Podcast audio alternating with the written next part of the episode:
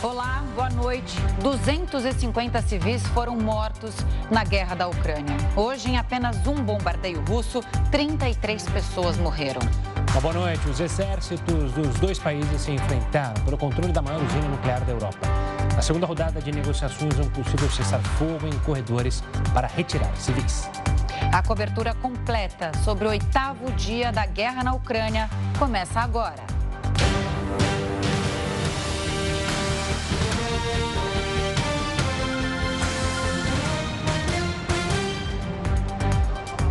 Novos ataques russos foram registrados hoje em várias partes da Ucrânia. Houve confronto entre exércitos dos dois países pelo controle da maior usina nuclear da Europa. Explosões próximas à usina nuclear de Zaporizhzhia foram vistos hoje.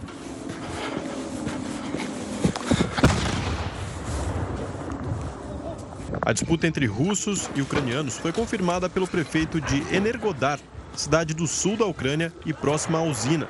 Na região norte do país, pelo menos 22 civis ucranianos foram mortos durante um ataque na cidade de Cherniv, que tem cerca de 280 mil habitantes. O prefeito da cidade confirmou que duas escolas foram atingidas por foguetes do exército russo. No noroeste da Ucrânia, Borodyanka, localizada a 60 quilômetros de Kiev, teve várias casas destruídas após novo ataque russo. Mais perto ainda da capital, a aldeia de Gorenka foi alvo de bombardeios de aviões da Rússia.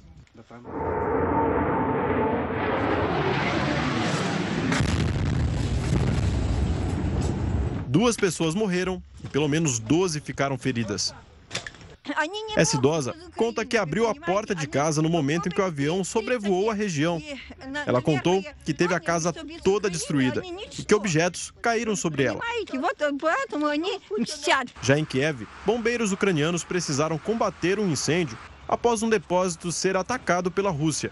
A fumaça tomou conta do espaço de 10 mil metros quadrados. O governo ucraniano não confirmou se houve mortos ou feridos neste ataque. O presidente Joe Biden vai pedir ao Congresso mais de 30 bilhões de dólares para ajudar a Ucrânia. Vamos direto aos Estados Unidos conversar com o correspondente Vandrei Pereira. Boa noite, Vandrei. Esse dinheiro vai ser usado como, hein? Oi Camila, Gustavo, muito boa noite, boa noite a todos. Pois é, boa parte desse dinheiro vai ser usada, usado ainda na pandemia. Pelo menos desses 32 bilhões de dólares, né? Ah, pelo menos 22 bilhões serão ainda eh, utilizados para o tratamento, para a compra de vacina, para a estrutura dos hospitais e muito mais para o combate ainda à pandemia de Covid.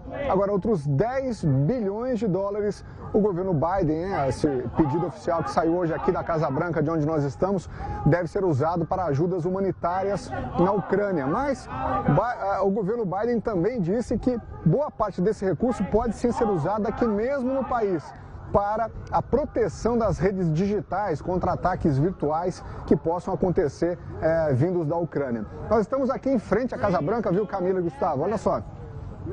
E há muitos, muitas pessoas, muitos ucranianos aqui, são imigrantes ucranianos, há também pessoas que já residem no país há muito tempo. A gente, há provavelmente americanos que estão aqui se juntando a esse protesto.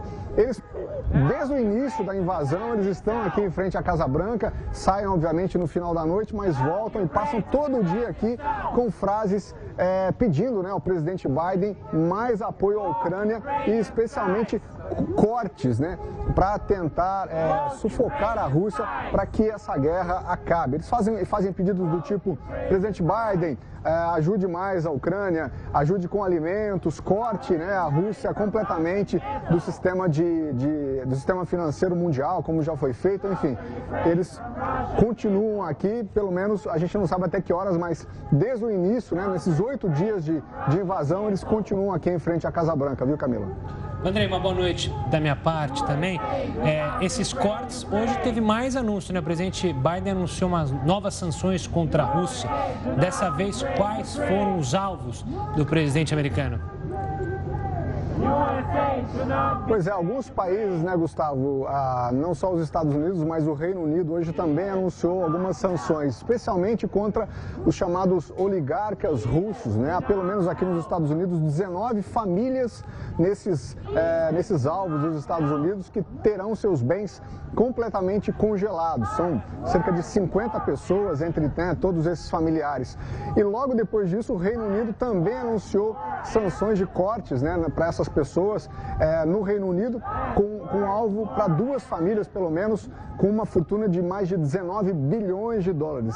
São é, famílias que possuem muitos bens dos Estados Unidos e, de certa forma, terão todos eles congelados e algumas dessas propriedades poderão até ser usadas é, por, por esses países como ajuda à Ucrânia nessa, nessa guerra que a gente está acompanhando.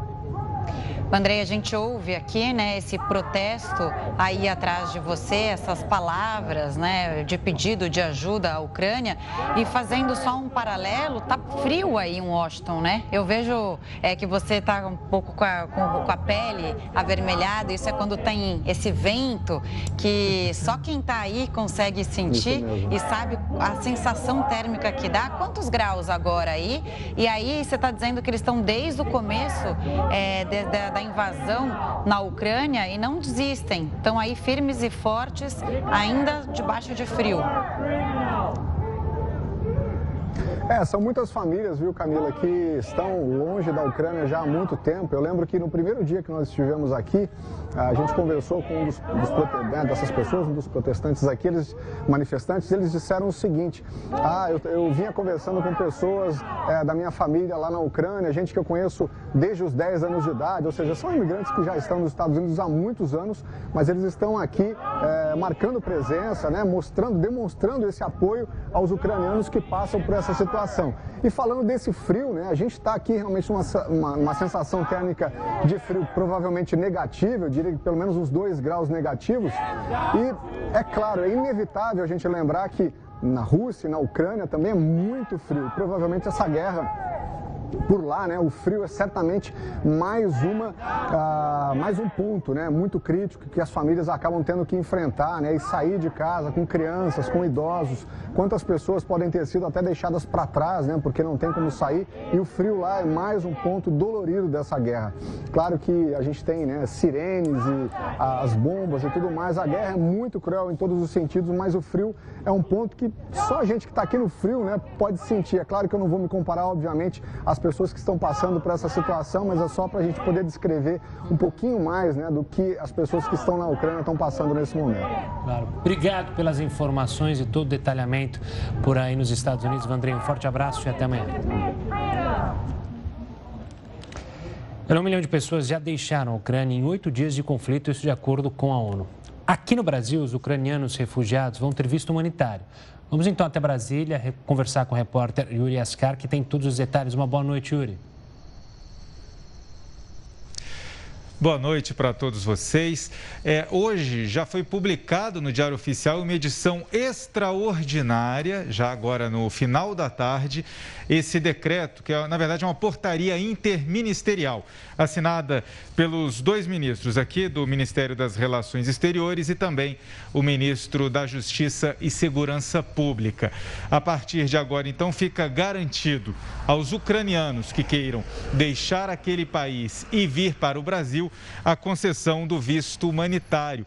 Esse visto pode ser solicitado nas embaixadas brasileiras nos países vizinhos à Ucrânia. O, inclusive, logo depois da portaria ser publicada na edição extra do Diário Oficial, a, o, o Ministério de Relações Exteriores publicou uma nota informando que as embaixadas do Brasil em Varsóvia, Budapeste, Bucareste, Praga e Bratislava já estarão habilitadas a processar esses pedidos de visto. Os ucranianos que queiram vir ao Brasil vão precisar entregar, preencher essa solicitação nas embaixadas brasileiras, apresentar um documento de viagem e também uma comprovação de como vão fazer essa viagem, esse transporte de lá até aqui o Brasil, além de apresentar também um antecedente de não ter crimes cometidos na Ucrânia. É claro que na impossibilidade da apresentação de algum desses documentos, a própria embaixada, na análise dos documentos, pode autorizar a viagem que é de caráter humanitário, se tiver faltando algum documento. Essa portaria está em vigor até o dia 31 de agosto. Então, até lá, todo ucraniano que desejar vir para o Brasil poderá solicitar esse visto humanitário. E o visto tem validade de seis meses. E aqui no Brasil, os ucranianos vão poder solicitar também um visto de moradia, um, uma autorização de residência no país. Essa autorização pode ser por dois anos, mas também pode ser prorrogada por prazo indeterminado. Os ucranianos que vierem ao país, que vierem ao Brasil com visto humanitário, não podem solicitar o visto para refugiados, porque inclusive o visto para refugiados tem uma tramitação um pouco mais longa e complicada, passa por uma análise em uma comissão no Ministério da Justiça. Então é feito todo um levantamento de provas e documentação para aceitar ou não a pessoa quando ela vem com esse outro tipo de visto. O visto humanitário é um visto mais rápido, mais ágil, exatamente para que essas pessoas possam vir ao Brasil o mais rápido possível. Inclusive, a Anvisa soltou há pouco a informação de que não vai exigir a comprovação de vacinação contra a Covid e nem o cumprimento de outros protocolos sanitários contra a pandemia, no caso desses voos trazendo é, pessoas, né, voos de ajuda humanitária, de resgate, tanto de brasileiros como ucranianos ou pessoas de outras nacionalidades que estejam vindo para o Brasil em missão humanitária, fugindo da guerra na Ucrânia. Camila. Ô Yuri, mas isso é uma recomendação apenas da Anvisa por enquanto, né? Aí o governo tem que aceitar e aplicar essas regras nos aeroportos, porque a gente sabe que o país ainda é, vive a pandemia. A gente, até o presidente Bolsonaro é, estuda a possibilidade de transformar a, a, situação do país em endemia, assim conseguir flexibilizar as regras sanitárias. Mas de qualquer forma, é, a Anvisa recomenda e depois é, o, o, qual órgão que vai colocar em prática isso para os ucranianos, exatamente? Na verdade, Camila, é a própria Anvisa responsável por estabelecer todos os critérios sanitários, o controle sanitário é feito, né, uma fiscalização que é feita pela Anvisa em parceria com a Polícia Federal nos aeroportos, por exemplo, mas é a própria Anvisa que faz essas determinações. Então, ela já está dizendo que vai abrir mão desse controle rígido nesse tipo de voo, exatamente em função do caráter humanitário da missão. Mas em todos os outros casos, mesmo com o governo federal, como você lembrou, já discutindo né, a redução dessas medidas sanitárias por uma questão de tirar o nome né, de pandemia e considerar já uma endemia a questão da Covid-19 no Brasil, por enquanto, nesse caso específico, a Anvisa já pode sim autorizar a entrada no país dessas pessoas sem passar por todos os protocolos sanitários que hoje ainda são exigidos de outras pessoas e outros estrangeiros que chegam aqui ao Brasil. Com vocês. Yuri, obrigado pelas informações. Uma ótima noite. Até mais. E o presidente francês Emmanuel Macron conversou com Putin hoje e chegou à conclusão que o pior ainda está por vir. A ligação telefônica durou cerca de 90 minutos. Macron disse que o presidente russo mostrou grande determinação em prosseguir com o que chama de operação militar na Ucrânia e que poderia tomar o controle de todo o país. Macron falou para Putin que ele estava mentindo para si mesmo e que isso iria custar caro para a Rússia, que terminará isolada e enfraquecida. Depois da ligação, o presidente francês publicou nas redes sociais que Putin se recusa a parar com os ataques e que o diálogo é vital para evitar uma tragédia humana. Já Putin disse em um pronunciamento que a operação especial ocorre como esperado, segundo o cronograma. Todos os objetivos estão sendo alcançados com sucesso. Ele elogiou o exército russo e a população de Donbass, declarando que eles são heróis. Putin ainda afirmou que os soldados russos estão fazendo de tudo para evitar mortes de civis na Ucrânia e que pretende compensar financeiramente não só os combatentes, mas também as pessoas que estão sendo obrigadas a atuar na guerra. O presidente russo acusou os ucranianos de apavorarem a população com uma propaganda nacionalista, fazendo uma comparação com as divulgações da época nazista. Para entender um pouco mais sobre o olhar de Vladimir Putin, se é que é possível, sobre essa guerra na Ucrânia, o Jornal da Record News recebe Rodrigo Inhaez, historiador da Rússia. Rodrigo, boa noite, bem-vindo ao Jornal da Record News. Já começar te perguntando, para nós do Ocidente, parece um devaneio o Putin falar em missão de paz ou operação militar, né, negando a guerra. E na sua opinião? Boa noite, obrigado pelo convite. É, de fato, não tem como chamar de operação de paz, de, de é, tropas de manutenção da paz. Né? Para tanto, é preciso ter um mandato internacional dado pela ONU e é evidente que não se trata dessa situação. É, e, claro, trata-se de uma guerra, é, não uma simples operação. É, então, o Putin ele tem essa característica de muitas vezes dar a entender algo e acabar extrapolando isso, como que foi o que aconteceu quando ele anunciou o início é, dessas operações, é, dessa invasão à Ucrânia. Rodrigo, se a gente olhar, uma boa noite da minha parte também, se a gente olhar o histórico de Vladimir Putin no poder da, da Rússia, todos os conflitos eles saem muito bem internamente. Obviamente que o presidente russo não está preocupado com o que o Ocidente acha ou com as informações que, são divulgadas no Ocidente. Se a gente olhar é, em 99, na Chechênia, ele teve um boom de popularidade. É, o mesmo ocorreu nas, na, nos conflitos com a Geórgia, na Crimeia. Para ele, o importante é justamente não controlar, não, não sei se eu posso usar a palavra controlar, mas enfim, manter a popularidade dele em alta. E o quanto preocupa, na, na sua visão, as questões relacionadas às sanções econômicas. Porque uma coisa é uma guerra e a economia se manter é, igual, mas na outra é quando a economia vai mal. Há esse risco, esse temor de Putin? Olha, esses conflitos mencionados eles foram muito mais rápidos eh, em sua resolução. Claro que a Crimeia gerou uma tensão que vem de oito anos, mas eh, não houve derramamento de sangue e, eh, e, ele conseguiu se estabelecer rapidamente ali. Inclusive, a gente não pode negar com grande apoio da população da, da Península da Crimeia. Essa situação é bastante diferente. Né? A gente é, pode notar que está se estendendo e ainda, se não houver é, resultados nas negociações, é, vai se estender ainda mais. De fato, a, a, saiu uma pesquisa recente, enfim, polêmica, mas que aponta para um aumento da popularidade do Putin e não é exatamente surpreendente essa situação. É, agora, a gente está falando no curto prazo, no curtíssimo prazo. É evidente que essas sanções, é, tão rigorosas como elas é, têm, têm sido colocadas, elas no médio, no longo prazo, vão é, criar uma série de grandes problemas e vão inevitavelmente impactar a popularidade do Putin. E devemos lembrar, a Rússia é um país extremamente importante na economia internacional e cortá-la da economia internacional vai trazer impactos não somente internos, não somente para a Rússia, mas para a economia global é, como um todo, inclusive para o Brasil. Rodrigo, cidades tomadas pelo exército russo são bem na fronteira, pelo que a gente viu, né? Por enquanto, pelo menos. Hoje, Mariupol, que é a cidade portuária, foi alvo também, um alvo, um alvo mais duro hoje. Historicamente, a gente pode dizer que a Rússia não aceitou perder territórios com o fim da União Soviética?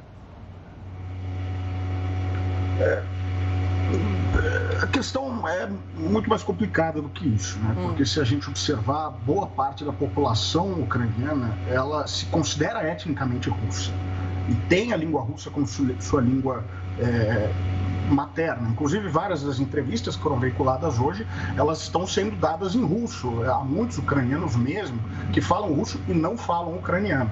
É, então, há uma questão de minorias étnicas e, e, de nacionalidade muito complexa nos ex-territórios da União Soviética.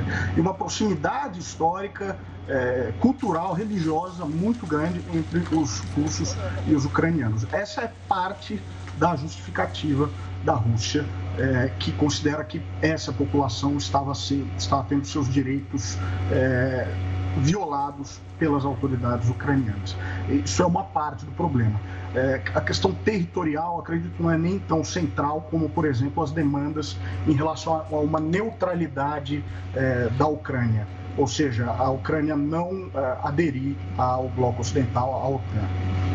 Agora, essa, essa mistura que você disse, né, entre ucranianos e russos, ela pode estar no fim com a invasão russa na Ucrânia, né, uma agressão, pessoas vendo é, os seus sendo mortos e tudo mais? Ah, sem dúvida vai impactar as relações pessoais. É, é, uma, é uma animosidade que vem crescendo, pelo menos desde meados dos anos 2000, é, da eleição do Yushchenko, presidente Yushchenko da, da Ucrânia, que foi é, uma figura muito nacionalista é, e piorou muito com ah, os protestos da, da Maidan em 2014. E é evidente que essa guerra vai criar um quadro ainda pior nas relações é, entre Rússia e Ucrânia entre os povos da Rússia e da Ucrânia. Mas são laços que são muito difíceis de, de se romper, alguns deles. Né? São muitas as pessoas que têm família, dos russos que têm família na Ucrânia, ucranianos que têm família na Rússia, é, e muitas vezes essa, essa diferença ela é muito borrada, enfim. É, é, eu acredito que por pior, por mais doloroso que esteja sendo tudo isso, é, é um, são laços que é, alguns deles simplesmente não se perdem assim. Por falar Mesmo em... diante das circunstâncias. Ah, perdão, Rodrigo, é, desculpa te interromper, mas aproveitando que a gente está falando de família, mais cedo a gente mostrou é, aqui no jornal da Record News que justamente as sanções anunciadas hoje pelo Ocidente querem atingir oligarcas. Você já tinha mencionado né, que a economia russa é importante para a Europa. É, até agora não houve nenhuma sanção relacionada ao gás e ao petróleo russo, porque obviamente vai afetar todo mundo. Então, o objetivo nesse momento foi atingir essas famílias é, ricas, milionárias, é, russas, oligarcas, que historicamente se fala que tem uma proximidade com o presidente Vladimir Putin e que então tem o poderio econômico. Atingir esse grupo específico de russos pode alterar algum rumo da guerra ou você acredita que isso terá pouco impacto? É, eu acredito que seriam medidas miradas mais para o médio prazo. É, a gente já observa, isso, isso é um fator interessante, uma novidade, algumas rachaduras nesse apoio das elites econômicas russas ao Putin. Um, um é, bilionário específico, um oligarca específico, dono de um grande banco na Rússia, o Alfa Bank, é, já se pronunciou contra a guerra, o que é uma novidade. Né? Normalmente os oligarcas é, estão bem alinhados a, ao governo. É, outros se pronunciaram em favor do governo, evidentemente, é, mas a partir do momento que os interesses econômicos deles são tão frontalmente atingidos, a gente não pode descartar é, uma gradual perda de apoio. É, isso vai muito, depender muito do quanto os conflitos ainda hão de durar e é, a, o rigor se será mantido dessas sanções, porque, como a gente já mencionou, elas vão ser extremamente danosas para a Rússia, mas vão atingir a economia global como um todo. É, tanto que há essa, é, esse receio em estabelecer sanções sobre o gás, é, justamente no meio do inverno europeu, é, algo que traria consequências bastante graves para o continente. Rodrigo, hoje eu acompanhei o discurso da porta-voz da defesa da Rússia e ela falou muito em preconceito, neonazismo, nazismo. Isso é uma narrativa apenas ou de fato é um problema crescente na Ucrânia? Isso olhando toda a história do país. Isso é sem dúvida um problema crescente na Ucrânia que não pode ser ignorado. É evidente que é, essa, esse discurso de desnazificação ele é apenas uma justificativa é, para entrar em guerra, mas é, nós não podemos ignorar o fato de que, e aí novamente, desde o governo Yushchenko, a gente está falando de 15 anos atrás, a Ucrânia tem tomado medidas bastante controversas, para dizer o mínimo, reabilitando figuras é, históricas que colaboraram com os nazistas, colaboraram com Hitler durante a Segunda Guerra Mundial. Então, hoje na Ucrânia é possível encontrar é, estádios de futebol, ruas, estátuas em homenagem a, a criminosos de guerra, pessoas comprovadamente envolvidas no massacre de judeus, de Roma, de eh, poloneses, inclusive, durante a Segunda Guerra Mundial, eh, de modo que esse fator existe. Eh, e mais grave, um grupo abertamente que utiliza simbologia neonazista e com um discurso neonazista foi incorporado às Forças Armadas ucranianas. De modo que é uma questão que não, não se trata de mera retórica, a, apesar de de estar tá sendo utilizado, evidentemente, é, como uma justificativa, é, sem que, é, enfim, é, a Rússia também tem seus próprios problemas com grupos de extrema direita. Né? É bom frisar também que já há denúncias de negros que tentam sair do território ucraniano e sofrem é, para sair, sofrem com racismo. Mas eu queria pegar agora do outro lado. É, na sua avaliação, Rodrigo, a gente está vendo sanções diretas econômicas, mas também há pressões a russos, tanto do esporte quanto da cultura, para se posicionarem contra Vladimir Putin.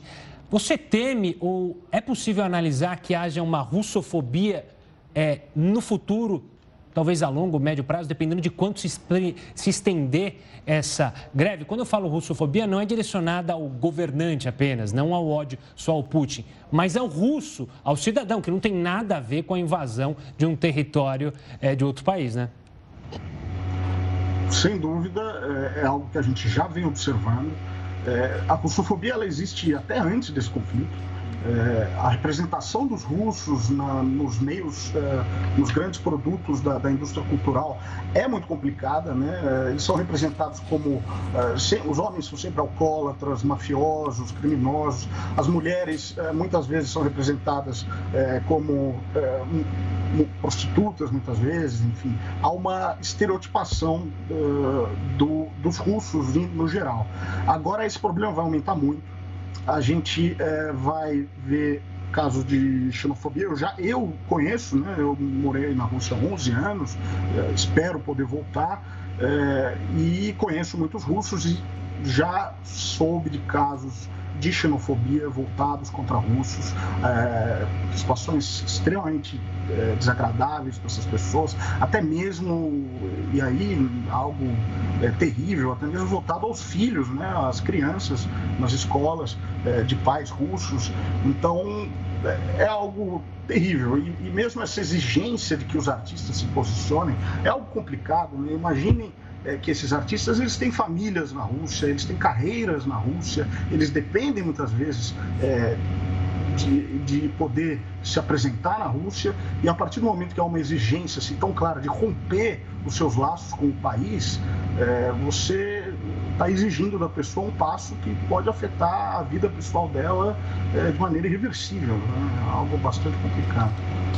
Rodrigo, aproveitando esse gancho que você falou, que morou 11 anos lá, é, é, é, é, uma, é uma novidade o povo russo sair às ruas é, contra o governo, contra a invasão. A gente sabe que muitas, milhares de pessoas já foram presas nesses protestos contra a guerra na Ucrânia, na Rússia. E eu também queria saber de você que há, a gente não pode esquecer que o Putin é um autocrata. Queria que você explicasse para o nosso telespectador qual é o perfil é, do Putin como governante, para ficar bem claro aqui, e que há sim, de fato, uma propaganda do governo forte internamente, né? É, o governo controla a mídia ali, então é tudo que é passado para o ar, porque a gente é questionador, né? O jornalista está aqui para questionar e para tentar entender junto com, que é, com quem está do outro lado. Lá na Rússia não é assim. Claro, tem internet, tem outros meios, mas é, as emissoras de TV e rádio, por exemplo, elas passam o que o governo quer que passe. Ou estou enganada? É, sobre os protestos, é, a oposição ao governo Putin é uma oposição muito fragmentada, é, muito desorganizada e concentrada nas grandes cidades, principalmente Moscou e São Petersburgo, mas não somente. É, agora, tem alguma força é, realmente é nessas duas cidades. De fato, não é uma novidade haver protestos, né? houve diversos protestos ao longo dessa década, é, protestos contra as reeleições do Putin, né, que já está no poder desde 2000, com o hiato que é, foi um, um, acerto feito com, essa, com o Medvedev, então há muito tempo, né, 22 anos, é, e é, há, há, há, protestos, né, há protestos com certa regularidade, mas os atuais protestos estão com um volume muito maior e a indignação, apesar da gente já ter comentado que a popularidade dele aumentou, há um clima enorme de incerteza, uma tensão, e sem dúvida, eh, dessa vez, eh, a, a reação foi maior. É, quanto ao a mídia, de fato, o governo controla a maioria dos veículos é, e com essa com essa invasão, né, na última semana, houve é, um, um, endurecimento é, desse controle. Havia ainda algumas poucas mídias de oposição é, principalmente uma rádio em Moscou chamada Erra Moskvy, é, que seguia, era uma mídia abertamente de oposição, que é, confrontava o governo, é, ela foi fechada nessa semana. É, outro canal de oposição que já estava baseado no exterior também, é, ele funcionava pela internet e também teve a sua veiculação bloqueada. Então está havendo um enrijecimento ainda maior. Né?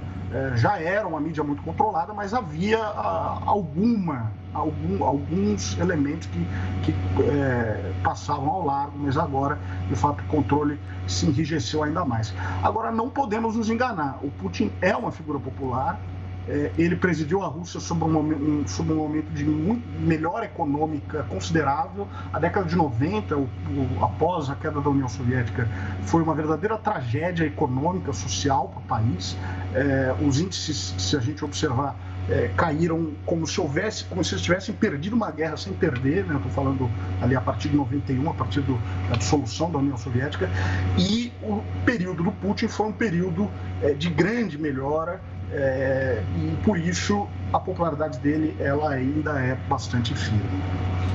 Rodrigo, olhando, voltando a olhar diretamente para o confronto, nessa guerra de narrativas do Ocidente com a Rússia, é, analistas ocidentais, principalmente da mídia americana, da Europa, dizem que Vladimir Putin se surpreendeu tanto com a defesa do território por parte dos ucranianos e também com erros logísticos que é, teriam provocado danos ali às Forças Armadas, como falta de combustível, falta de alimentação, mau preparo é, dos justamente soldados. Só que se a gente olhar a história de Vladimir Putin, chama atenção, né? Alguém que está tanto tempo no poder e que militarmente acertou tanto, e aí quando eu uso a palavra acertar, não quer dizer que foi bem, mas que venceu quando é, foi para a guerra.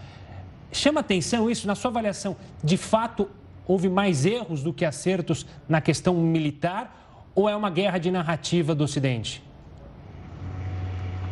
É, olha, eu não sou especialista na área militar, mas é, de fato surpreende algumas, é, algumas notícias que têm surgido. É muito difícil a gente fazer a checagem, de fato, há, sem dúvida há uma guerra de narrativas aí em andamento, mas se a gente né, imaginar que é, essa operação está sendo planejada já há, meses, enfim, anos, se a gente contar que é, o conflito no Donbass se estende lá desde 2014, é, então, de fato, é surpreendente é, que é, esteja havendo tantas dificuldades logísticas.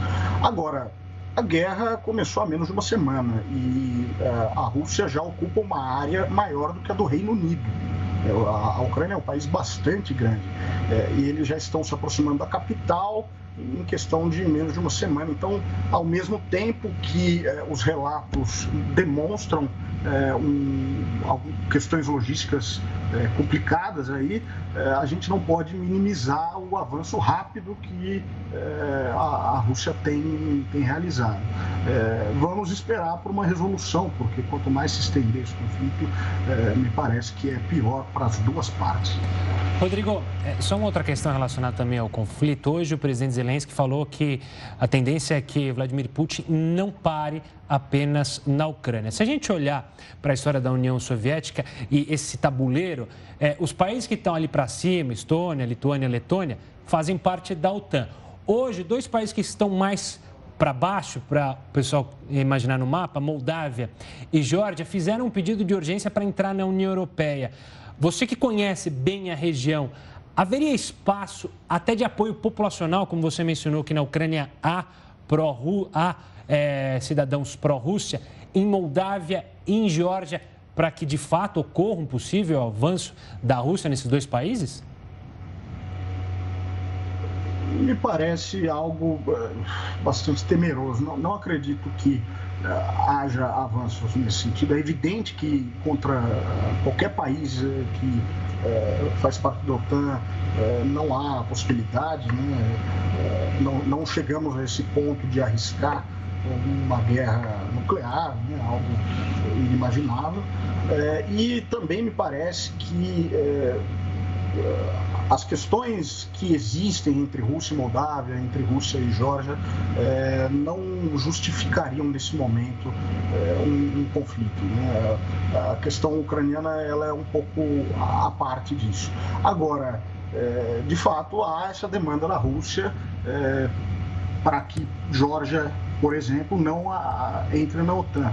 E seria irresponsável por parte da OTAN é, iniciar esse tipo de conversação nessa situação, é, ainda mais se a gente considerar, né, a gente sabe que houve no início da década de 90, com a dissolução da União Soviética, um compromisso, uma promessa feita pela OTAN é, de não expansão para o leste e no longo prazo, sem dúvida, esse é um dos motivos da atual situação que nós vivemos.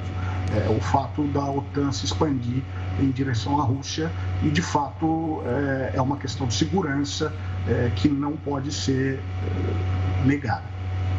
Tá certo. Obrigada pelas explicações, pela análise. Nós ouvimos o Rodrigo Inhaes. Até a próxima. Boa noite. Obrigado, Rodrigo. Boa noite. Muito obrigado. Olha, tropas russas começaram a bombardear a maior usina nuclear da Europa, que fica na cidade de Ener, Enerodar, no sul da Ucrânia. A usina responde por 25% da produção de energia do país. Um porta-voz do local disse que o bombardeio começou no início da sexta-feira, no horário local. E vamos agora com o enviado especial à Ucrânia, André Tal, que está em Lviv, oeste do país. Boa noite, André. Como é que está a situação no momento?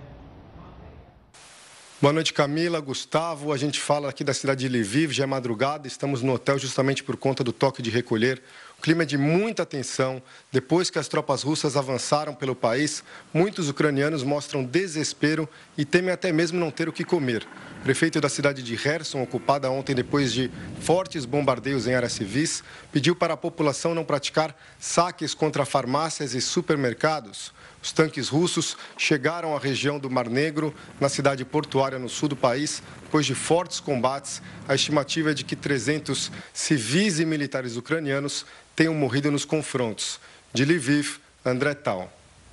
Obrigada, André. E o apresentador Roberto Cabrini conheceu brasileiros que estão tentando deixar a Ucrânia e, claro, retornar para casa.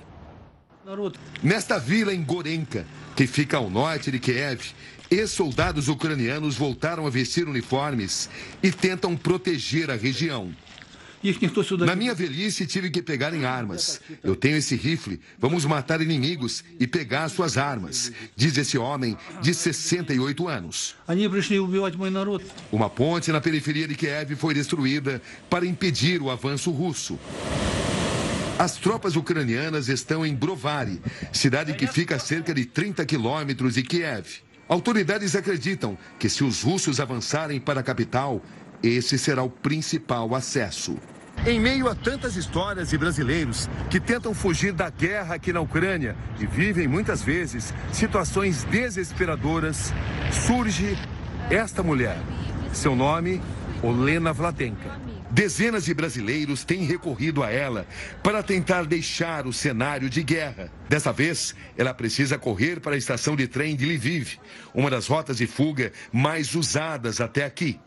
São dois novos salvamentos de Olena. A médica brasiliense Amarilis Tomás Cabral, 28 anos, 5 de Ucrânia. E o amigo dela, o paulistano Vitor Ferreira Diniz, 26 anos, um ano de Ucrânia, estudante de medicina. E se repararmos bem, existe ainda um outro salvamento a ser feito. Esse é o Udi, o Rottweiler de Amarilis, que nasceu na Rússia, mas também aparentemente quer se esconder no Brasil. É a única família que eu tive nos últimos cinco anos. E eu preciso, a gente perdeu a caixa dele na, na viagem. Pegar um trem foi algo surreal. Então a gente não vai se separar dele. De jeito Nas imagens e fotos feitas pelos dois brasileiros, registros do que eles viveram em Dnipro, leste da Ucrânia, cidade também atacada pelas forças russas. Lembrar é uma coisa que eu estou tremendo agora perceber. E para você, qual foi a situação mais difícil? Foi surreal. É, quando a sirene começa a tocar, você não sabe o que fazer. Mesmo você sabendo mais ou menos o que os protocolos que a gente tem que seguir, você não tem reação. Olena passa as orientações necessárias. Tudo pronto. Eles serão salvos. E ela já está preparada para outros resgates.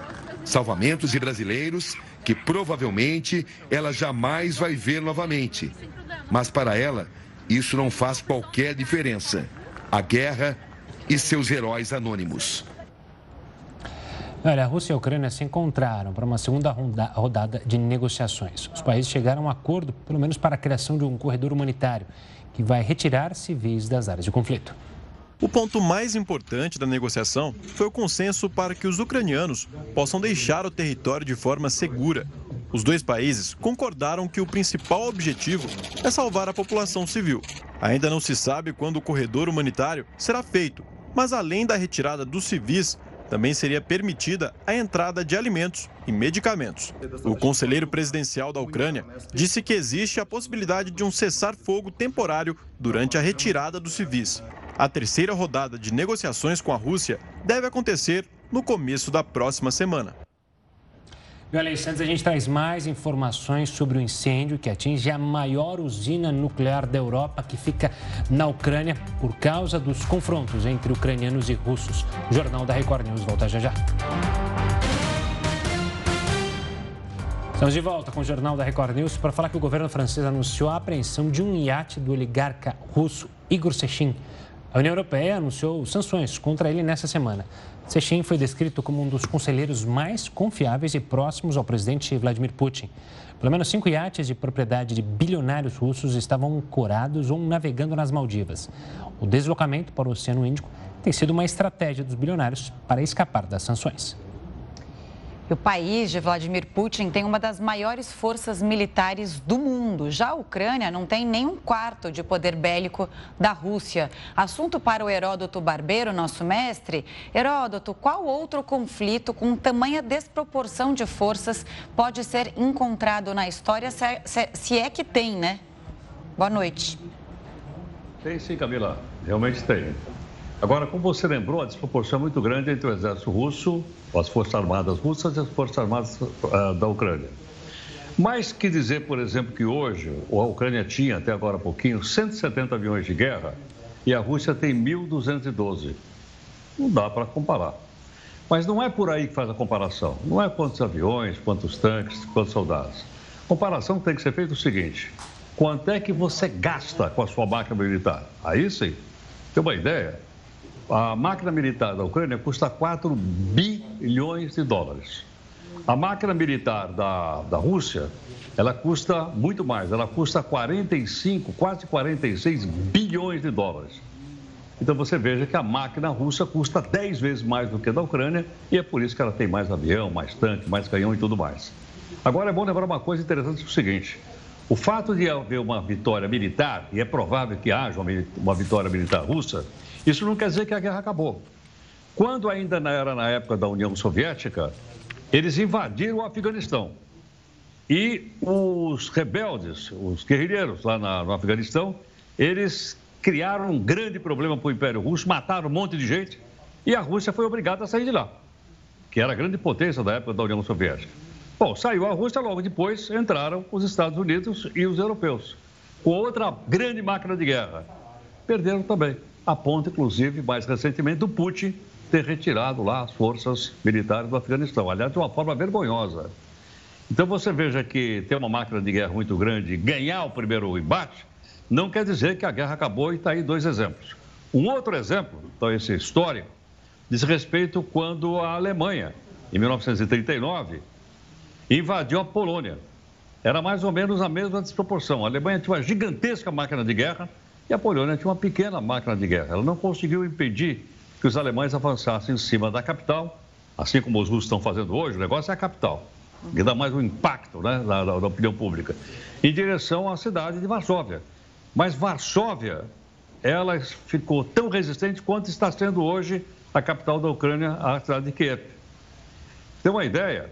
O povo de Varsóvia está fazendo o que está fazendo agora o povo de, de Kiev. O povo está armado e a população civil se junta aos militares para tentar impedir que a cidade caia na mão do inimigo. No caso de Varsóvia, eles imitaram, os russos imitaram os, os nazistas. Foram os tanques alemães que foram para cima da cidade de Varsóvia. A população chegou a arrancar os paralelepípedos da rua para fazer obstáculo para os tanques não entrarem. Olha. Eles acabaram derrubando as pontes para que os tanques não avançassem. Mas os alemães tinham, como tem os russos hoje, uma superioridade militar e eles simplesmente arrasaram a cidade de Varsóvia. Então tem esses exemplos todos aí na história da humanidade, é? que mostram que a força bruta ela pode vencer num determinado momento, mas a médio e longo prazo, geralmente a força bruta perde para a razão e perde para aqueles que querem a paz. O Heródoto, a gente vai te pedir um minutinho, porque a gente vai voltar a falar sobre o incêndio registrado na usina nuclear de Zaporizhia. É, a gente vai ter uma imagem ao vivo, é daqui a pouquinho então a imagem, né? As tropas russas atacaram o local e aí há um incêndio em curso neste momento, mas daqui a pouco a gente fala sobre isso. É, até queria um pouco a sua opinião, é, porque a gente falou de Chernobyl e tal, né? E agora essa preocupação com a maior usina nuclear da Europa, né, Heródoto? Exatamente. Agora você veja, Camila, um acidente ou um ataque ou uma avaria numa usina como essa a radioatividade não escolhe quem ela mata. Uhum. A radioatividade não escolhe as pessoas que ela contamina.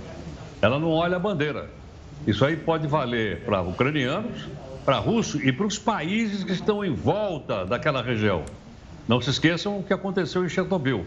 Aquela onda radioativa, ela se espalhou praticamente pela Europa inteira.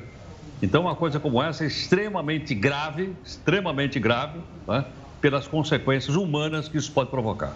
É bom lembrar que Chernobyl já foi é, dominada pelo exército russo. Mas eu queria voltar justamente é, na, nos exemplos, que tem um exemplo também é, é, muito marcante na história, que vai muito naquilo que você falou da união da sociedade civil atuando como guerrilheiros, como é, como militares, que é o caso justamente quando a Irlanda consegue justamente a sua independência do Reino Unido, que é a potência absurda. E ela consegue justamente através de ataques é, militares terroristas através de milícias, ou seja, era uma bomba que era lançada em um local público e foi assim que ela conseguiu justamente a sua libertação, diferente da Escócia, que tomou outro caminho. É, então é muito interessante olhar como é, a história mostra é, maneiras em que exércitos pequenos, em que populações bem menores conseguem é, se sobressair sobre grandes potências, né, Heródoto? Agora, viu, Gustavo? Alguns vão para o topo da história, outros vão para a lata de lixo. Sabe que quando os persas invadiram a Grécia, mais ou menos uns 500 anos antes de Cristo, o exército do império do imperador Xerxes atacou a cidade de Esparta. Esparta ficou numa pequena garganta chamada Termópilas. E lá estava Alexandre e os 300 de Esparta.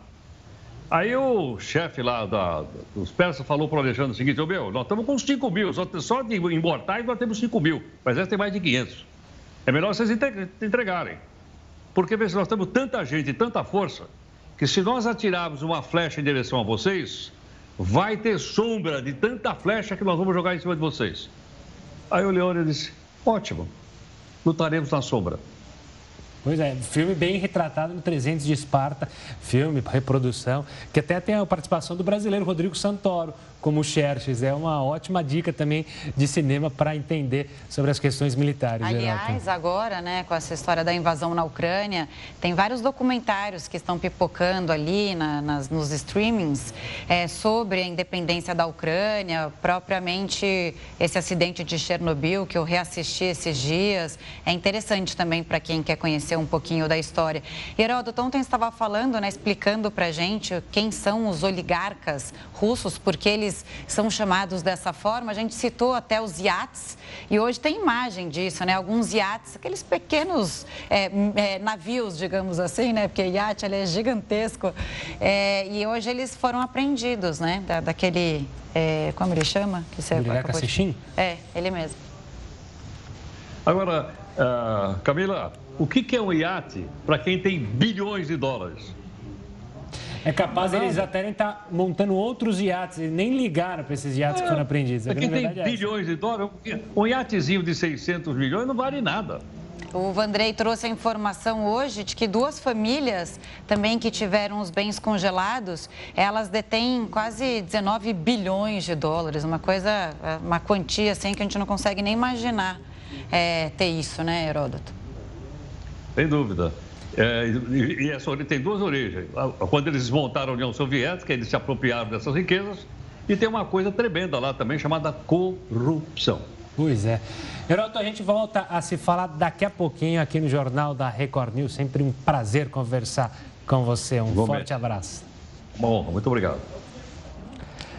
Bom, a gente tem imagens então, a gente vai voltar a falar sobre o incêndio registrado na usina nuclear de Zaporizhia, na Ucrânia. Tropas russas atacam o local, essas, são imagens ao vivo. É a maior é, usina nuclear da Europa. As imagens divulgadas pela autoridade nuclear ucraniana mostram trocas de tiro, fumaça nas proximidades da região. As tropas já haviam iniciado uma ofensiva para tomar a usina no começo do dia. Agora a gente vê às 9 horas e 55 minutos, quase 10 da noite aqui do Brasil, 5 horas a mais lá. Então, russos tentando tomar o controle da usina, da maior usina nuclear da Europa. Bom, vamos seguir aqui então com o nosso noticiário. Desde que começou a guerra na Ucrânia, mais de um milhão de pessoas conseguiram deixar o país. Crianças, mulheres e idosos são os únicos que podem sair da Ucrânia. De acordo com a ONU, 1 milhão e 38 mil pessoas conseguiram fugir para os países vizinhos. A Ucrânia tem fronteira com sete países: Rússia, Belarus, Polônia, Eslováquia, Romênia, Hungria e Moldávia. Esses foram os locais mais procurados pelos ucranianos. Ainda segundo a ONU, a Polônia recebeu um total de 547 mil pessoas, mais da metade dos refugiados. Um milhão e meio de ucranianos já viviam lá antes da ofensiva russa. Os poloneses se organizaram nas redes sociais para arrecadar dinheiro, alimentos e remédios para aqueles que chegam. A agência da ONU também informou que cerca de 88 mil pessoas se refugiaram em outros países europeus, mais distantes das fronteiras da Ucrânia.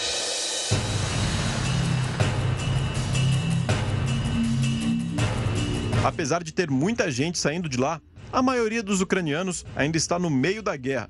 O metrô de Kiev abriga pelo menos 15 mil pessoas. De acordo com o prefeito da capital, o refúgio subterrâneo é habitado principalmente por mulheres e crianças, mas também serve de casa para idosos que já não conseguem se juntar ao exército. As pessoas procuram o metrô porque lá tem a estação mais profunda do mundo. São 105 metros. Só para se ter uma ideia do tamanho, são cerca de 5 minutos da superfície até a plataforma.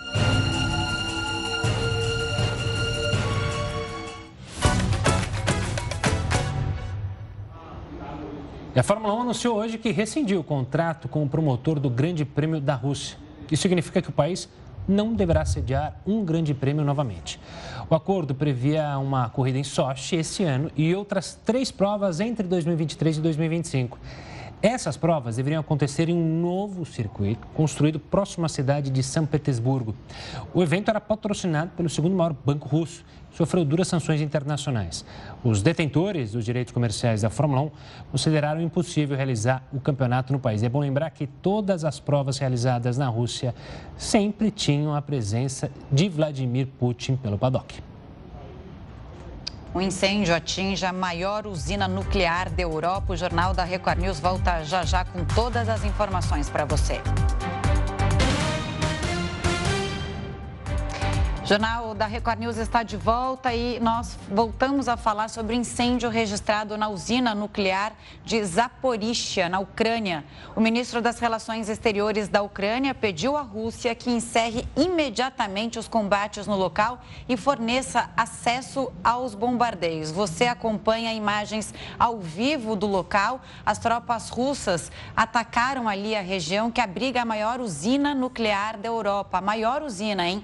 Imagens Imagens divulgadas pela autoridade nuclear ucraniana mostram trocas de tiro, fumaça nas proximidades. As tropas já haviam iniciado, é bom a gente lembrar aqui, uma ofensiva para tomar a usina no começo do dia e agora, às 10 horas da noite daqui e madrugada lá na Ucrânia, então eles tentam tomar o controle total desta região que abriga a usina nuclear. A gente vê no canto direito, mais direito da tela, que você pode ver uma fumaça. Não dá para cravar, obviamente, que a fumaça é de um incêndio ou então de algum local que está muito quente. É bom lembrar que está o inverno. Esse contato entre uma luz, por exemplo, muito quente com o vento frio provoca justamente às vezes essa fumaça. Mas de qualquer forma fica a tensão na região. A gente falava há pouco, Chernobyl já foi conquistada pelo exército russo e agora essa ofensiva nessa usina, a maior e mais importante usina nuclear da Europa, que deixa, claro, uma tensão para todos que estão acompanhando esse, esse oitavo dia de confrontos lá na Ucrânia. O chanceler ucraniano disse, inclusive, que as tropas russas atacaram de todos os lados. É isso que a gente vê ali nas imagens ao vivo. Olha, para atender um pouco mais sobre justamente estratégias utilizadas pelas tropas da Rússia. A gente conversa agora com Sérgio Muniz Costa. Ele é historiador militar e sócio do Instituto Histórico e Geográfico Brasileiro. Sérgio, uma boa noite. Obrigado pela participação aqui conosco no Jornal da Record News. A gente pega justamente o momento em que há uma ofensiva militar a uma usina nuclear lá na Ucrânia. Eu queria, para o começo da nossa conversa, analisar justamente essa forma de atacar do governo russo. A gente imaginava no começo que seria uma guerra rápida, até agora não pode dizer que foi rápida, já são oito dias de ataque, mas é praticamente domínio de partes importantes ali da Ucrânia, né, Sérgio? Sem dúvida. Boa noite, ouvintes da, da News, da Record News. Ah, o Kremlin conduz a guerra da Ucrânia é, sincronizando ações militares, cibernéticas, psicológicas, informacionais, de propaganda e diplomáticas.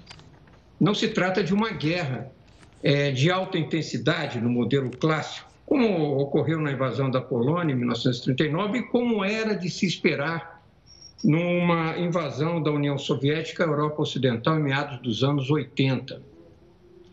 É, Putin ele pode até querer riscar a Ucrânia do mapa, mas não interessa a ele aplicar nesse momento a violência de maneira irrestrita, intensa e despertando mais ressentimento e resistência na população ucraniana. Com essa, esse tipo de guerra, ele visa absorver a Ucrânia sem criar grandes traumas. Ele repete, nesse momento, o que fez em menor escala na Geórgia e fez desde 2014 no leste da Ucrânia. Sérgio, boa noite da minha parte também. Boa noite. É, eu queria entender é, o que, que, está por trás dessa ofensiva a regiões que abrigam usinas nucleares. Para a gente entender, a gente vê aí né, essa maior usina nuclear da Europa sendo duramente atacada nesta madrugada lá é o nono dia já de guerra, aqui a gente ainda está no, no, oitavo, né? É, na contabilidade, pelo fuso. Mas, de qualquer forma, o que, qual, qual será o objetivo do Putin é, ao tomar essas, essas regiões? Como nós temos visto no desenvolvimento das operações militares russas nesse, nessa primeira semana, um dos alvos é, da, da ação russa é o ataque é, são as instalações da infraestrutura ucraniana. É, subestações de energia, é, é, usinas, refinarias, tudo aquilo que possa abalar é, o controle do governo ucraniano e desestabilizar a sociedade, inclusive com falta de energia, principalmente, está sendo visado. Né? E, agora, dentro de um quadro, isso se insere dentro de um quadro maior né, das ações militares, é, e não, desculpe, não só militares, das ações russas, independentemente das dificuldades logísticas e da intensidade da, da resistência ucraniana, a Rússia tem aplicado a força militar associada a outras ações políticas e estratégicas, de acordo a, de maneira a causar os efeitos que ela espera. Na análise de um conflito moderno, nós devemos considerar três níveis das operações: na política, na arte operacional e na tática. A política é o cargo do Estado. E Putin, o Kremlin, eh, nota-se que ele tem todas as rédeas do controle das ações. No nível operacional da campanha, nós vemos as forças russas e as ações, outras ações psicológicas de propaganda e de subversão e sabotagem se desenvolverem em diferentes partes do país. E algumas batalhas e combates já se desenvolvendo. Na guerra moderna, esses três níveis se misturam. Então, nesse tipo de guerra, na guerra híbrida, o comando político, e isso Putin está deixando bem claro, talvez até com esse ataque à usina nuclear, que até pequenas ações táticas interessam a ele serem controladas minuciosamente, para produzir efeitos muito maiores quando combinados às ações psicológicas e outras que nós já citamos aqui. Sérgio, muitos analistas se surpreenderam justamente numa tática que as Forças Armadas russas têm usado de não usar bateria aérea, ou seja, tem sido usado muito pouco. O quanto que isso chama a atenção na sua avaliação? O ataque tem sido muito mais terrestre. Teria relação com justamente a questão da narrativa, ou seja, evitar que aeronaves russas sejam abatidas e causem uma força é, para os ucranianos, uma queda na moral dos russos e também as imagens chamariam a atenção do mundo todo, por exemplo, de um helicóptero caído, de um caça caído em território ucraniano? Eu colocaria, eu concordo, é, é uma consideração a ser feita, mas eu colocaria essa restrição de, de um emprego de meios aéreos ao que me, eu acabei de me referir. É a contenção da violência, a, a não escalação da violência além de um determinado nível no momento. A Rússia abriu as operações adotando a doutrina do choque e pavor, né, que ela lembra a Blitzkrieg alemã. É um emprego maciço e rápido é, das ações militares, é, com grande exibição de força para procurar é, imobilizar e desmo, ou desmobilizar a vontade de, de lutar do inimigo. E parece que nesse momento, até aqui, isso não funcionou, porque a resistência ucraniana tem se mostrado consistente. Mas em seguida, é, a Rússia investiu contra algumas cidades ucranianas, a mais importante Kiev, ao mesmo tempo que lançava iniciativa de conversação sobre efeitos de ameaças militares que ela mesma criou. Essa manobra acabou de ser repetida hoje, um cerco à capital pairando sobre a força, sobre pairando a força russa sobre a cabeça da delegação ucraniana. E até a outras delegações que compareçam a outras rodadas de conversação, mas com um fato consumado já é, ali, existente, que é o cerco à cidade. Enquanto isso, prossegue em outras frentes não tão visíveis o desmembramento do território ucraniano, impondo um pesado custo político ao governo de Kiev à medida que a guerra prossegue. É, essa dosagem de força militar, combinada com as outras ações a que eu me referi, é com isso que o Putin pretende vencer essa guerra. Uma nova forma de guerra, inconstante, multiforme, fluida, a que se convencionou de chamar de guerra híbrida. Sérgio, vou pedir um minutinho da sua atenção também para você acompanhar essas imagens ao vivo da maior usina nuclear da Europa que foi atingida é, por tropas russas. Tiroteios foram ouvidos no local. A gente vê fumaça aí, tá? São imagens ao vivo que nós acompanhamos juntos. O porta-voz da usina, segundo a agência de notícias internacional Associated Press, disse que o fogo atingiu um dos seis reatores da usina. O reator atingido não estaria em funcionamento, mas contém combustível nuclear segundo ele. Os bombeiros não conseguem acesso ao local porque estão sendo atacados. Fontes do governo ucraniano disseram à agência de notícias que elevados níveis de radiação foram detectados no local. A usina é responsável por 25%, né, Gustavo, da geração de energia da Ucrânia. E aí fica essa preocupação: será que com esse incêndio podem ocorrer explosões e aí a gente vê a história se repetir ou até de uma forma pior, como a gente viu em Chernobyl? Pois é, são situações. A gente vê até aqui embaixo, se a gente conseguir tirar essa nossa tarde, apesar da urgência, como é, a, vem a, a fumaça, é, às vezes a gente vê alguns estouros de luz, que obviamente a gente não pode dizer do que, que se trata, mas chama muita atenção, né, Sérgio? Uma coisa é você dominar uma usina sem o emprego de uma força militar com tiros. Outra coisa é o que a gente está vendo agora, né? Porque o Heroto Barbeiro, que estava aqui com a gente há pouco, falou: a radiação não vai escolher bandeira é, na hora de atingir tanto esses militares ucranianos e russos. Sérgio, ouve a gente? Tá, tá conosco? Tô, tô tá? É, os fatos que você, os fatos que estão sendo trazidos aqui são de extrema gravidade. Né? Após os atentados de 11 de setembro, o, o mundo ocidental é, temeu muito essa hipótese, né? uhum. né? tal da chamada bomba suja. O que pode estar sendo criado aí é a chamada bomba suja, é, criada a partir de detritos nucleares espalhados é, na atmosfera.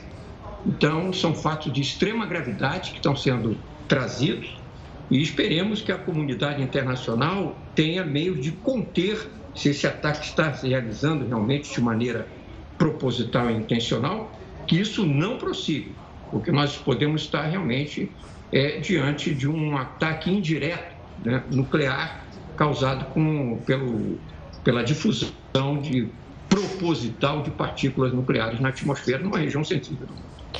Sérgio, a gente pergunta, né, aonde isso pode parar? Até onde o Putin vai? Hoje ele conversou com o Macron e o Macron não saiu nada otimista desse telefonema, dizendo que é, o pior está por vir. A China teria já algumas informações, isso foi uma informação trazida pelo New York Times hoje, e de que é, isso o, Putin sabe exatamente onde ele quer chegar e é, também teria um cenário nebuloso em relação a essa guerra. Na sua opinião, é, aonde isso pode chegar?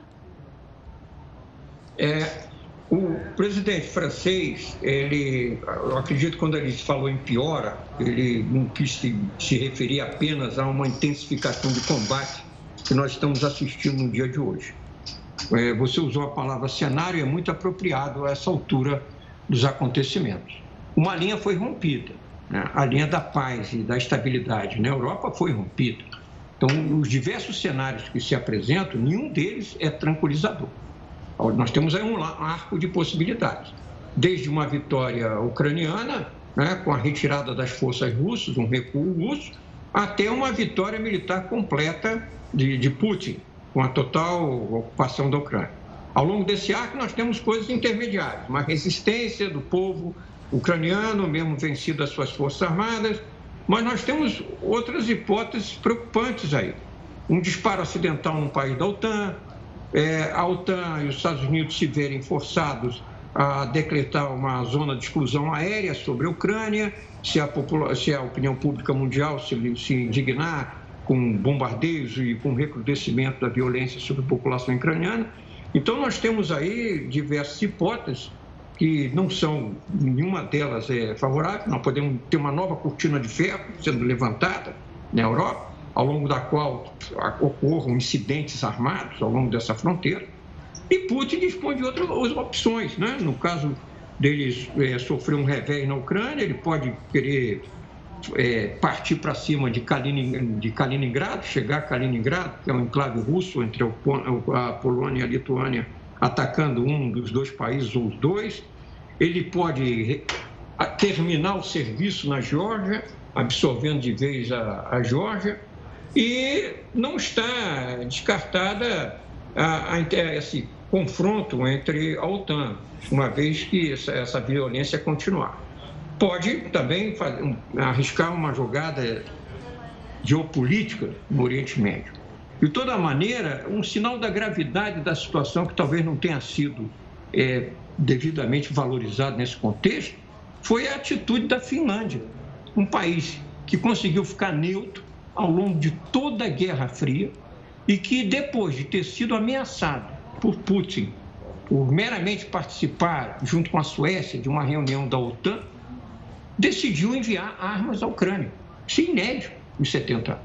Então, desafiando a Rússia, como eles desafiaram na União Soviética de Stalin em 39 e travaram uma guerra heróica contra os invasores soviéticos.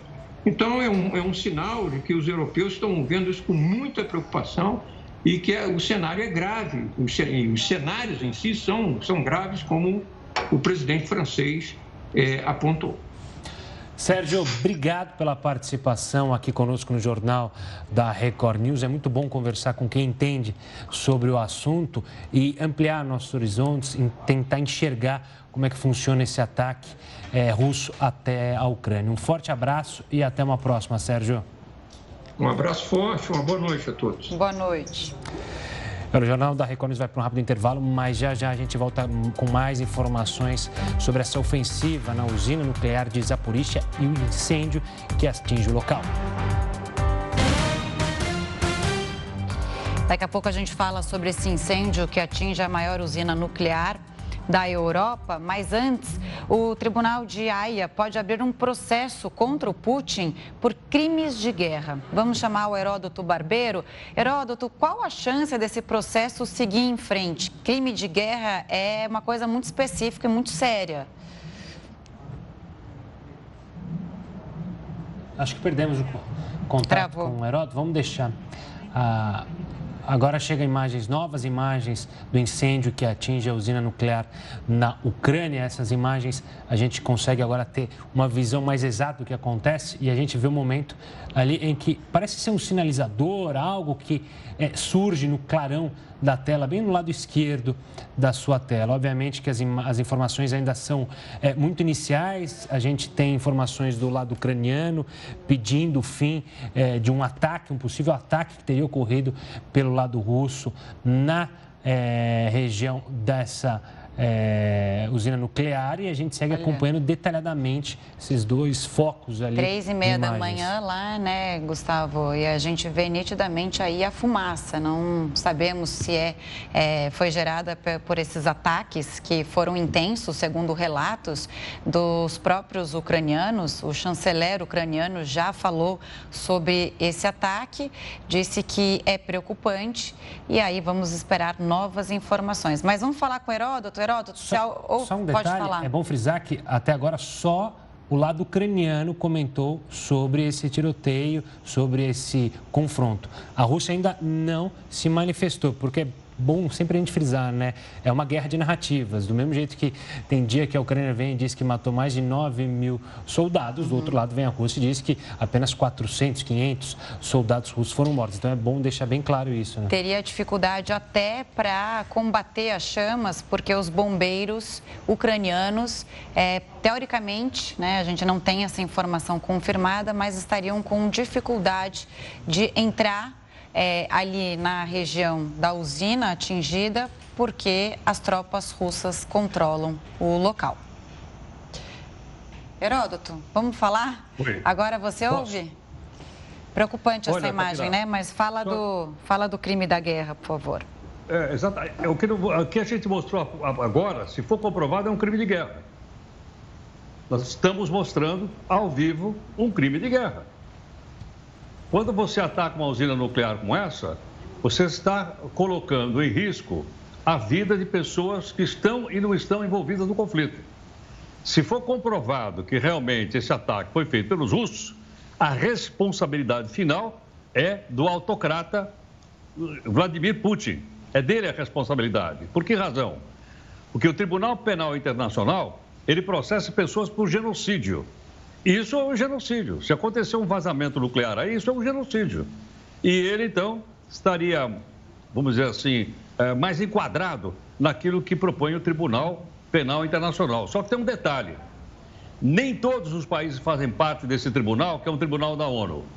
Para ter uma ideia, a ONU tem 193 países, tem 123 países que não fazem parte do tribunal. A Rússia fazia.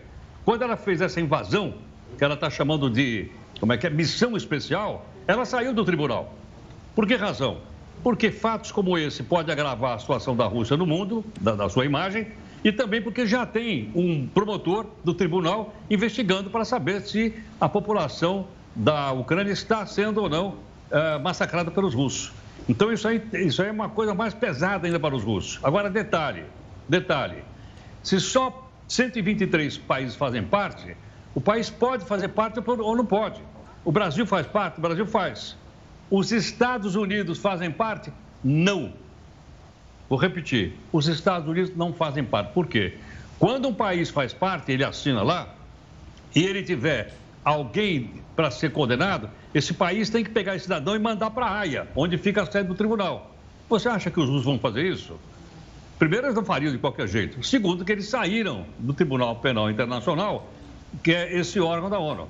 Agora, a gente mostra o seguinte: a gente mostra que o impacto é muito mais de ordem emocional, muito mais de ordem humanitária do que, obviamente, do que, obviamente, efetivamente. Você não vai conseguir colocar o Putin nesse tribunal de jeito nenhum. Detalhe interessante é o seguinte: na medida que essas imagens vão percorrendo o mundo, essas que nós estamos mostrando agora e outras que a cobertura da Record News tem mostrado, isso está deteriorando cada vez mais a imagem dos russos no mundo.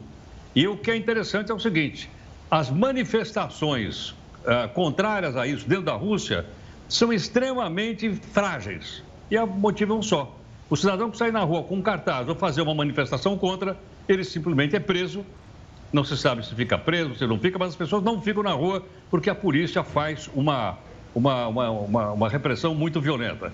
Então, o que nós temos que esperar agora? Esperamos que não haja um vazamento dessa, dessa radiação, né? não para incriminar ou não criminal, não é isso. Estamos pensando na vida das pessoas que pode ser atingida por um fato como esse. Aliás, inclusive, vocês relataram, é a primeira vez que um fato como esse acontece. Não se imaginou até agora que um país em guerra poderia ter uma usina nuclear atingida ou objetivamente, ou de uma maneira segura, ou se foi um acidente qualquer, não interessa. O que interessa é o resultado. E o resultado é o incêndio que nós estamos mostrando aí e certamente, certamente, o mundo não vai dormir hoje tranquilo. As pessoas que têm consciência, as pessoas que entendem um pouco a, a, a malvadeza de uma guerra e sabem aonde isso vai chegar, essas pessoas não vão dormir tranquilas. Por quê? Porque não se sabe exatamente até onde vai essa, esse impacto contra essa usina e como é que isso pode afetar ucranianos, russos que estão na região, os países que são vizinhos e o planeta como um todo porque eu disse que a radiação não vê, não vê, não vê bandeiras, não vê países, ela simplesmente se espalha por aí. Eu espero, sinceramente, que isso seja controlado. Vamos ver agora qual é a versão russa, que nós temos até agora, como vocês explicaram, a versão da, da, da Ucrânia. Vamos ver qual é a versão russa a respeito desse caso, para que a humanidade possa avaliar. E se tiver culpado, ele que vá lá para o Tribunal Internacional Penal que fica em Haia, na Holanda. Melhor comentário esse, né? Que a radiação, e até o Gustavo tinha reproduzido aqui, não tem bandeira. É, se realmente é, as coisas fugirem ao controle ali, né? Porque as autoridades ucranianas dizem que os bombeiros querem entrar na usina para conseguir apagar esse fogo, para evitar uma explosão. Né? Então, a gente não sabe é, quais são as dimensões desse incêndio neste momento e aonde Agora, e o que pode só, acontecer. Só um detalhe. Camila, veja que ironia da história. É exatamente no mesmo país que no ano de 1986, uhum. na usina de Chernobyl, no mesmo país, teve um acidente. Não foi uma guerra aquilo, foi um acidente que provocou a morte de muita gente e praticamente tiraram 135 mil pessoas em volta para que essas pessoas não morressem. E a, o nível de radiação foi espalhado para a Europa e para o mundo. Isso foi um acidente. Agora, você imagina quando não é um acidente, quando é alguma coisa proposital no meio de uma guerra. É uma coisa até então impensável. Pois é, a gente vai, vai continuar acompanhando todos os detalhes E infelizmente a gente volta com aquela velha frase, né? A inteligência humana tem limite. Infelizmente, a imbecilidade humana durante uma guerra não tem limites e a gente não sabe até onde a gente pode chegar devido a esse conflito. Heroto, espero te ver Só mais amanhã... um detalhezinho pequenininho, Gustavo. Claro. Isso vai influenciar a próxima reunião de, de, de, conciliação entre os representantes da Ucrânia e da Rússia. Pode ter certeza. Vai é. ser colocado lá. Está marcada né? para amanhã. Ela terminou hoje, antes de haver essa, essa, esse incêndio aí certamente isso vai fazer parte da pauta claro. da próxima reunião. De que adianta, se... né, Heródoto? É apertar ali, né? Fingir apertar a mão ali diplomaticamente, à noite, é, madrugada, horas depois, é ter um ataque desses que a gente acompanhou ao vivo aqui no Jornal da Record News. Boa noite. Até amanhã, Até amanhã Heródoto. Nos vemos. Até amanhã, obrigado. O Jornal da Record News fica por aqui. Muito obrigada pela companhia. Mais informações ao longo da nossa programação, né? Você continua agora com News das 10 com a Risa Castro. Uma ótima noite. Tchau, tchau.